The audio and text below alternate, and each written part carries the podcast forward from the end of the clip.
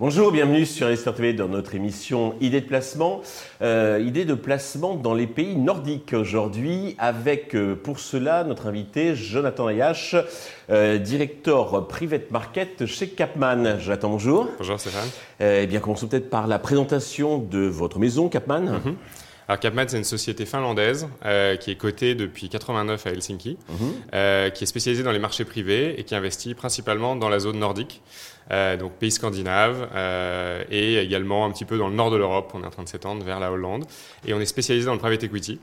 Euh, avec des variantes immobilières, infrastructures, dont on parlera ensemble. Voilà. Alors, eh ben, on, va, on va rentrer dans le vif du sujet. Donc, vous allez nous expliquer déjà quel est l'intérêt d'investir dans les pays nordiques. Alors l'intérêt, c'est que ce sont des géographies qui sont déjà pas très bien couvertes par beaucoup d'acteurs internationaux, euh, qui sont pas forcément très connus des investisseurs français. Euh, il y a quelques grosses sociétés qui sont connues, mais euh, dans l'ensemble, il y a un tissu de small et mid cap qui est très intéressant. Et donc ça, on peut investir dans ces sociétés de différentes façons, les marchés actions euh, et également par les marchés privés, ce, que nous faisons. Euh, c'est des marchés pour lesquels il faut avoir un, accès qui n'est pas forcément évident pour des, des sociétés étrangères. Euh, donc nous, nous sommes spécialisés là-dedans, nous faisons ça depuis 30 ans. Et je dirais en termes de thématiques, il y a quelques angles intéressants à noter. Alors déjà, c'est des pays où la tech a eu un rôle toujours assez important. Donc, vous voyez, on parle de grosses sociétés qui étaient connues peut-être il y a assez longtemps, comme Nokia en Finlande, Spotify en Suède. Il y a quelques noms un peu saillants. Mais il y a tout un tissu de small limit cap très innovantes, euh, que notamment les fonds de venture capital euh, regardent activement. Euh, et dans tout ce qui est infrastructure, nous, en fait, on s'attache beaucoup à tout ce qui est transition énergétique et à regarder des actifs qui souvent sont possédés depuis longtemps par euh, des grosses sociétés industrielles ou des familles, et donc qui n'ont pas réussi à moderniser encore leurs actifs, à les rendre plus verts, plus efficients. Mhm. Et donc nous, on crée de la valeur en disant, en utilisant ce trend, euh, et les pays nordiques, c'est un bon laboratoire pour ça. D'accord.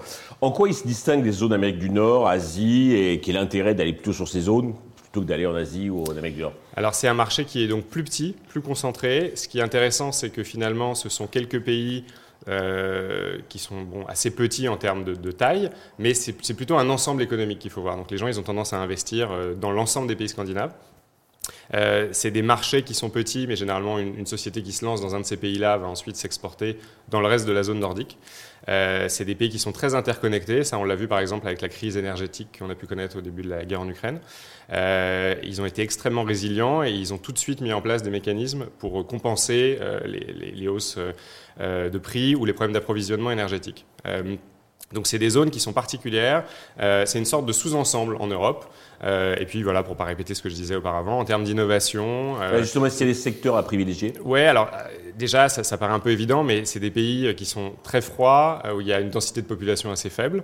Donc il y a des défis industriels et d'infrastructures importants à relever qui ont été relevés depuis longtemps. Euh, voyez, transport, euh, tout ce qui est données, par exemple, euh, transmettre de la donnée Internet euh, dans des régions reculées, le chauffage évidemment, donc utiliser vraiment les ressources naturelles de manière intelligente. Donc eux, ils ont été obligés un peu de se mettre à, ce diapason assez tôt. et puis du coup, alors, le, le, comment dire, le financement des infrastructures est rentable, puisque s'il y a peu de population et que ça coûte cher d'implanter de, de, le réseau, Absolument. Il, est rentable. Euh, en plus, ce sont des pays, si vous regardez un peu une carte de l'Europe en termes de prix de l'énergie, c'est des pays où l'électricité le prix de l'électricité est le plus bas.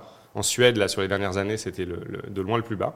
Euh, parce que l'énergie, et, ils importent très peu d'énergie. D'accord. Donc du coup, c'est ça, si vous voulez, hydraulique essentiellement. Exactement, mmh. beaucoup hydraulique, euh, beaucoup de renouvelables quand même. Ils font pas de nucléaire.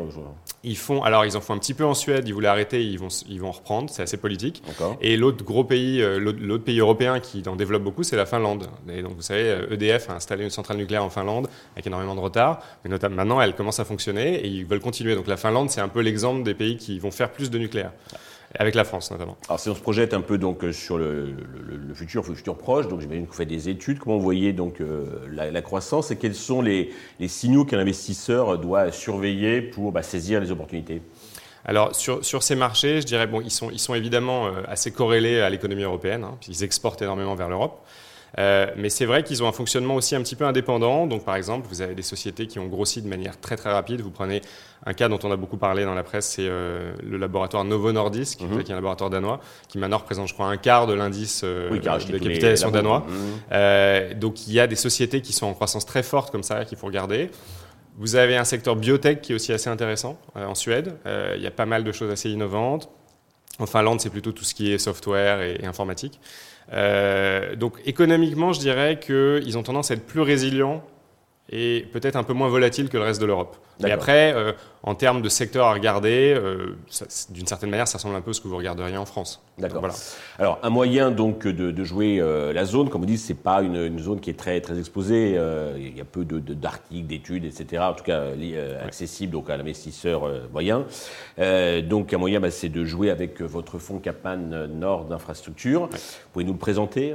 Absolument. Donc, donc c'est un fonds euh, privé, donc type private equity, qui investit dans des sociétés euh, qui opèrent dans le secteur de l'infrastructure, dans toute la région scandinave. D'accord. Euh, les secteurs, ça va être transport, chauffage, des, du renouvelable, des éoliennes, mmh. des panneaux solaires en Finlande. Et ça paraît contre-intuitif, mais il y a assez de soleil pour faire vivre plusieurs milliers de foyers pendant un an.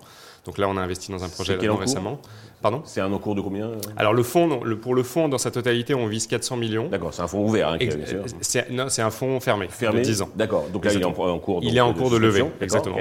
Euh, 10 ans, hein, donc durée donc Exactement, 10 ans. Alors euh, évidemment, il y a les, investisseurs reçoivent des distributions au fur et à mesure des, événements de liquidité. S'il y a une société qui est vendue, un etc. rendement cible. Alors bien sûr, c'est un, objectif, hein, c'est pas une garantie. Alors, euh, il y a des risques bien sûr à souscrire. Absolument. On vise 10% net euh, de TRI. là, on traque plutôt autour des 12%. Ah oui, c'est des bons rendements. Et on a ça dans le fonds précédent. Donc là, c'est un deuxième vintage. D'accord. c'est un secteur. Donc si vous voulez, on opère dans le segment small et mid cap dans l'infra, mhm. dans la région nordique. Donc c'est un secteur qui est assez niche. Mais justement, c'est intéressant parce que. Que du non-côté Que du non-côté. D'accord. Donc 400 millions, avec combien de lignes à peu près euh on va dire une dizaine. D'accord. ah oui, donc c'est quand même des, Assez... des, des, tickets importants. Exactement, mmh. exactement. Part, euh, euh... alors des fois, on prendra des plus grosses participations et on syndiquera une partie donc à, d'autres investisseurs. D'accord. Euh, mais c'est très varié. Vous voyez, là, on a racheté une société qui opère des bateaux de transport de saumon depuis l'élevage jusqu'au lieu de, de transformation. D'accord. Société norvégienne, familiale qui est basé euh, au fin fond du nord de la Norvège.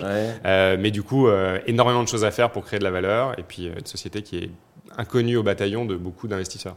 du coup, en fait, notre fonds vous donne accès à, des, à, des, industries comme ça qui sont très niches et qui ont des barrières à l'entrée importantes. et ça, vous voyez, ne le trouvez pas forcément sur des marchés cotés. donc, c'est assez intéressant. Très intéressant. Comment on peut y souscrire? Alors pour y souscrire, donc c'est un, un, fonds de marché privé, un type private equity. Le ticket d'entrée minimum est, euh, est, euh, à 100 000 euros. Mhm. Euh, on a des accords avec quelques distributeurs, euh, donc il faut contacter soit son broker, soit son banquier privé, euh, ou également nous dire en direct si jamais vous correspondez aux critères d'investisseur professionnel. D'accord. Alors séduisant et pour avoir une alternative, qu'est-ce que vous conseillez comme autre véhicule si on veut jouer la zone nordique?